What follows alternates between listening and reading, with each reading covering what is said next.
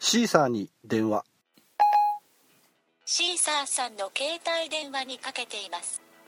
それでは配信します。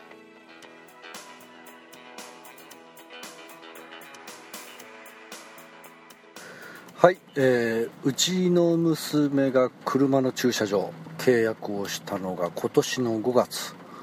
えーなんとね10月の終わりをもってね契約解除ということでどうもね、えーそこの地主さんがねちょっと駐車場は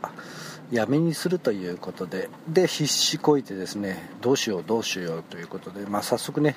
地図地元のね、えー地図を見たりして調べて、まあ、とりあえず、まあ、ここら辺しかないかなと思うとやっぱりね今契約してるところよりも2000円ぐらい高いんですよね。うん。当然ね、え今の駐車場は砂利道でしたのでねアスファルトとかそういうところでね、えー、と綺麗な駐車場だとやっぱり割高になりますよね。で調べたらうん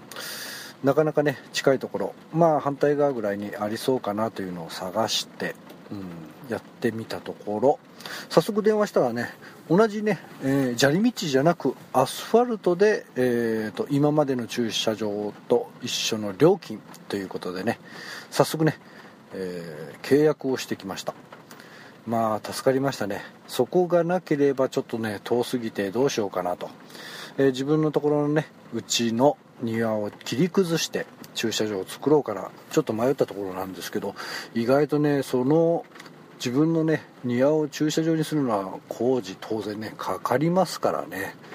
うん560万いくのかどれぐらいいくのか分かりませんけど、まあ、それを比べるとまあ月々1000円程度だといいかなと思って、うんまあ、とりあえず助かりましたね、うん、